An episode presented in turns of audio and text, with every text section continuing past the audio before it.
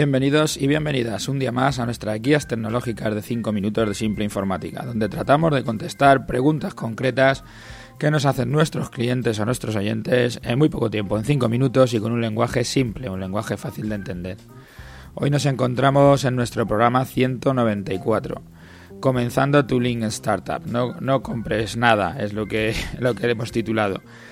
La, pregunta de hoy nos la hace un cliente que entra en nuestra tienda, porque nosotros sí tenemos tienda, somos una tienda de calle, un comercio de barrio, ¿no?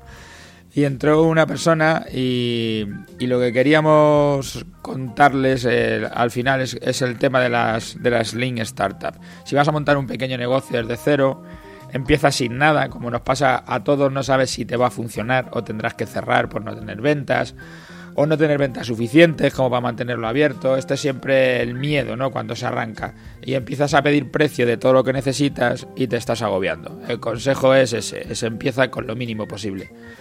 Como digo, ayer entró en, la, en nuestra tienda una mujer que estaba buscando información para informatizar una pequeña tienda de venta de ropa. Y aunque el pequeño comerciante no tiene tan buena prensa como las empresas tecnológicas, aunque ahí está Zara para demostrar que se equivocan los medios, una tienda de ropa de barrio es una startup. Montar una line startup, sea tecnológica o sea un negocio de barrio, tiene problemas que resolver muy parecidos. Nos pedía los precios para el TPV, el software para gestionar las ventas, si le merecía la pena controlar el almacén, si tenía que llevar la contabilidad desde ese mismo software. Bueno, tenía muchas dudas. La verdad que, le, había, no había trabajado nunca por su cuenta, no había tenido nunca ninguna empresa y todo esto le parecía como un mundo nuevo, ¿no? Algo que nunca, nunca había tenido que enfrentarse. Para saber la dimensión de la tienda de la que estábamos hablando, pues le preguntamos cuántas personas trabajarían en la tienda y el volumen de emisión de facturas que tenía previsto. Cuando nos dice que solo va a trabajar ella y que si vende una o dos piezas diarias, pues ya sería muy feliz, entonces es cuando pues, reconocemos que, que es una tienda muy pequeña. Y es cuando le aconsejamos que utilice el método de Lean Startup. Os voy a dejar en las notas del programa la definición de Lean Startup para que la podáis ver y, valoréis vosotros mismos. Nuestro consejo es empieza a vender, que te cuenten tus clientes qué es lo que necesitan, haz los cambios necesarios en tu tienda para ir ganando clientes, gente que te siga comprando con frecuencia, clientes fijos, para ir ganando clientes nuevos, empieza con lo mínimo que tengas, compra lo que necesites cuando crezcas, cuando veas qué es lo que te están pidiendo, cuando sepas qué es lo que vas a necesitar.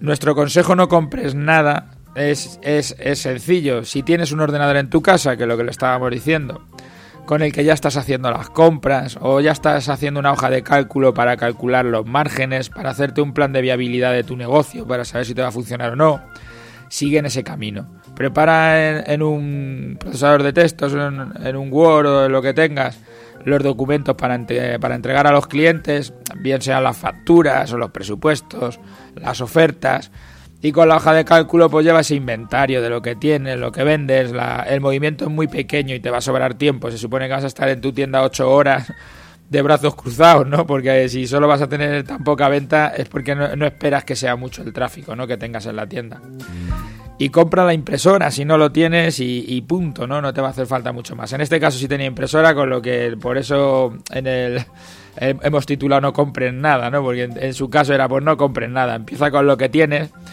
y la pasta, el capital que tengas, inviértetela pues en, en género para tu propia tienda o por qué no en promociones, en hacer algún tipo de promoción. Lo que sí que le preguntamos es por la página web que si todavía no lo tenía, eso sí que podía ser importante porque eso ayuda a la venta, no al control, sino a la venta. Ella nos estaba preguntando por controlar y nosotros estábamos hablando de vender. Dices que no sé nada en estos temas y sé que la tengo que hacer, pero ya la daré más adelante. Bueno, lo que nos contesta mucha de la gente, ¿no? Siempre decimos lo mismo, pues sería preferible que, que te planteara lo de la página web a tener el TPV de momento, hasta que veas lo que vas vendiendo y entonces te lo planteas. Sorprendida porque un vendedor no le quiera vender o, que le recomienda no comprar, pues hay que comentarle que para nosotros lo importante es que le funcione bien el negocio. Porque no, Eh, le vamos a vender un ordenador ahora que, bueno, nos tendremos el margen que sea, pero si mañana cierra es un cliente que también ha cerrado, porque es un cliente que no volverá. Y si le va bien la tienda y ve que el consejo que le hemos dado es bueno, pues volverá, nos comprará ese TPV más adelante y luego se quedará como, una, como un cliente fijo, como un cliente recurrente que siempre nos comprará más servicios y más cosas que solo eso que nos pedía.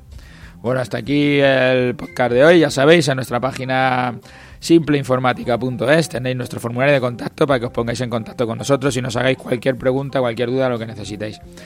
Y ya sabéis, gracias a todos los que estáis ahí por escucharnos a diario y a la gente que os pasáis por las plataformas, tanto por iTunes como por iVoox, si nos dejáis allí vuestras valoraciones, vuestros me gustas, nos viene muy bien porque nos hace figurar más arriba en estas plataformas, en los listados, y eso nos hace que nos vea más gente, que nos escuche más gente, y para nosotros eso es lo importante. Hasta mañana, gracias.